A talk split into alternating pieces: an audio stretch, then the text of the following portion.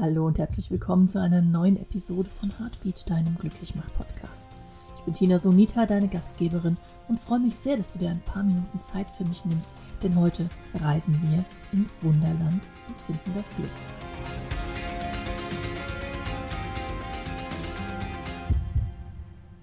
Würdest du mir bitte sagen, wie ich von hier aus weitergehen soll? Das hängt vom größten Teil davon ab, wo du hin möchtest, sagte die Grinsekatze. Ach, wohin ist mir eigentlich gleich, sagt Alice. Dann ist es auch egal, wie du weitergehst, erwidert die Katze. Alice im Wunderland. Eins meiner absoluten Lieblingsbücher. Schon als Kind hat mich das so was von fasziniert. Ich konnte nicht viel mit Hänsel und Gretel anfangen, aber Alice im Wunderland, das war meine Welt. Die britische Zeitung The Guardian hat Alice im Wunderland 2009 und die Fortsetzung Alice hinter den Spiegel in die Liste der 1000 Romane aufgenommen, die man in seinem Leben gelesen haben sollte, und das, wo das Buch doch schon 1865 erschien. Was wenig bekannt ist, dass Lewis Carroll, dessen echter Name übrigens Charles Ludwig Dodson war, Mathematikprofessor war. Aber er war auch Philosoph und Logiker, wie seine Werke zeigen. Ich meine, die Frage, kann man wirklich schon vor dem Frühstück an sechs unmögliche Dinge denken? Wenn das keine Philosophie ist, weiß ich es nicht. Salvador Dali schuf zum Jubiläum des Werks übrigens einen unglaublich tollen zwölfteiligen Bilderzyklus. Und davon gibt es eine Sonderausgabe. Und natürlich bin ich Dali-Fan und ich bin Alice im Wunderland-Fan. Und jetzt könnt ihr euch selber zusammenreimen, welche Ausgabe bei mir zu Hause wohnt.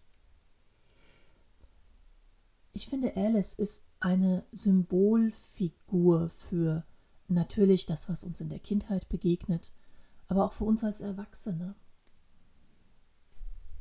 Wir sind täglich mit einer Welt voller großer und kleiner Wunder konfrontiert, wenn wir es dann zulassen, sie zu entdecken und uns das Staunen ermöglichen, was wiederum gesund für unsere Psyche ist.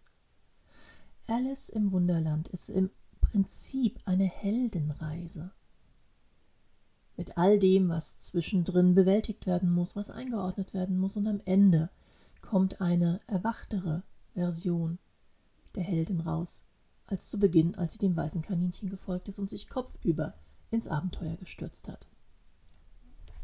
Für mich ist Alice im Wunderland einfach eine Metapher, eine Erinnerung, ja auch manchmal eine Ermahnung, sich jeden Tag auf das Wunderland einzulassen, was uns umgibt. Mit kindlicher Neugier immer wieder auf die Dinge zu schauen, denn die kindliche Neugier ist das, was unser Gehirn auch braucht was unser autonomes Nervensystem braucht. Der Kartenkönig, der ja nicht unbedingt der Schlauste ist, sagt einen ganz klugen Satz mal in dem Buch Alice im Wunderland. Er sagt, wenn es keinen Sinn hat, dann können wir uns eine Menge Mühe sparen, weil wir dann erst gar nicht versuchen müssen, einen zu finden. Badam. Und im Prinzip könnte diese Podcast-Folge jetzt hier aufhören, weil das liebe Hörerinnen, liebe Hörer, ist der heilige Gral von Zufriedenheit, von Gelassenheit.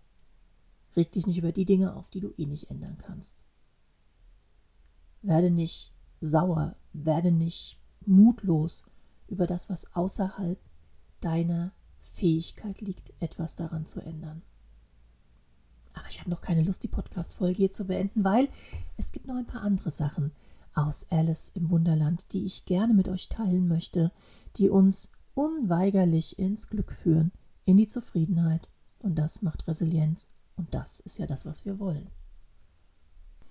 Also lasst uns mal schauen, was gibt es denn für wunderbare Sätze und ich habe euch The Best of rausgesucht, die mich berührt haben und bei denen ich immer wieder grinsen muss. Manchmal schlage ich dieses Buch auch einfach an irgendeiner Stelle auf und fange an zu lesen, wenn ich mal wieder wie Honig im Kopf habe und nicht gerade ausdenken kann.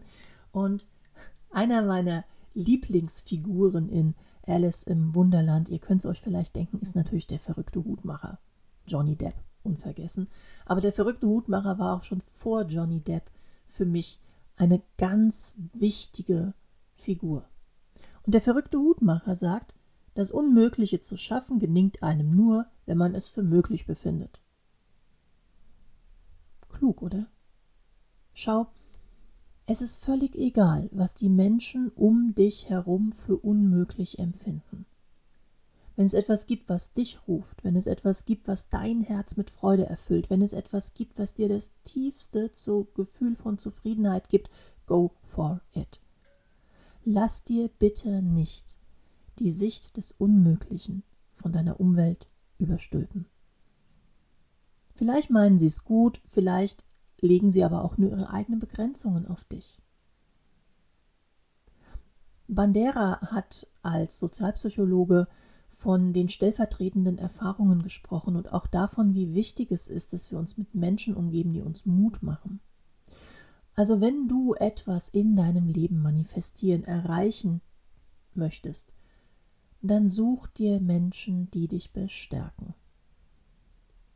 Such dir quasi deine Wahlfamilie und lasst mindestens einen davon wie den magischen, den verrückten Hutmacher sein.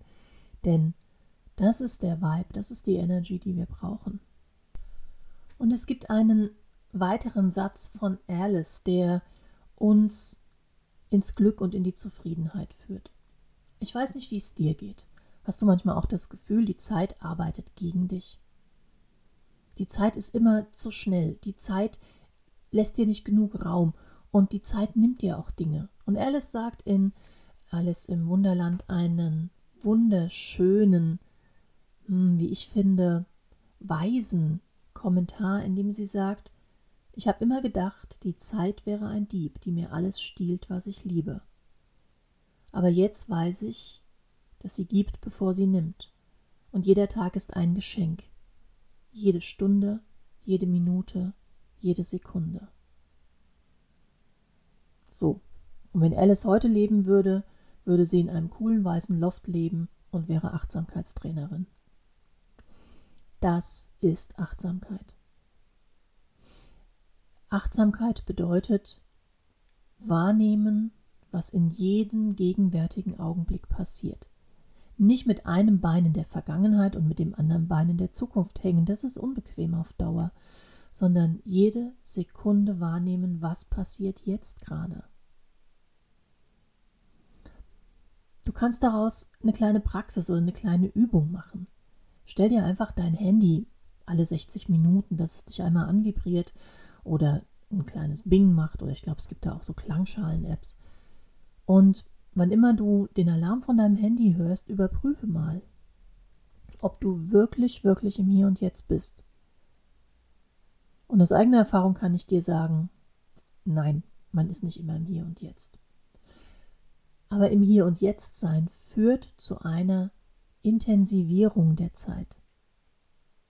Und das macht glücklich, weil du nicht mehr das Gefühl hast, dass du ständig der Zeit hinterher rennst, weil du nicht das Gefühl hast, ständig ist keine Zeit für irgendetwas. Probier es einfach aus.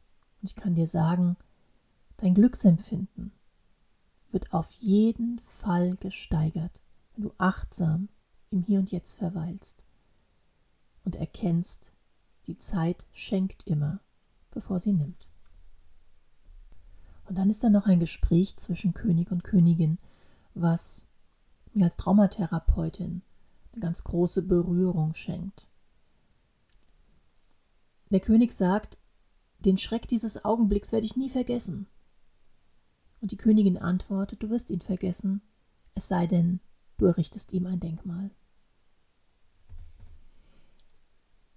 Unser Gehirn ist automatisch darauf programmiert, katastrophisch zu denken. Die schlechten und gefährlichen Dinge, die mussten wir uns merken. Ist nicht die rote Beere, da ist dein Clanbruder dran gestorben. Geh nicht in die Höhle, da schläft der Bär. Und so funktioniert dein Gehirn auch heute noch. Schrecken, schlimme Dinge, unangenehme Erfahrungen merkt sich das Gehirn automatisch. Und dann neigen wir dazu, diesen Erinnerungen ein Denkmal zu setzen.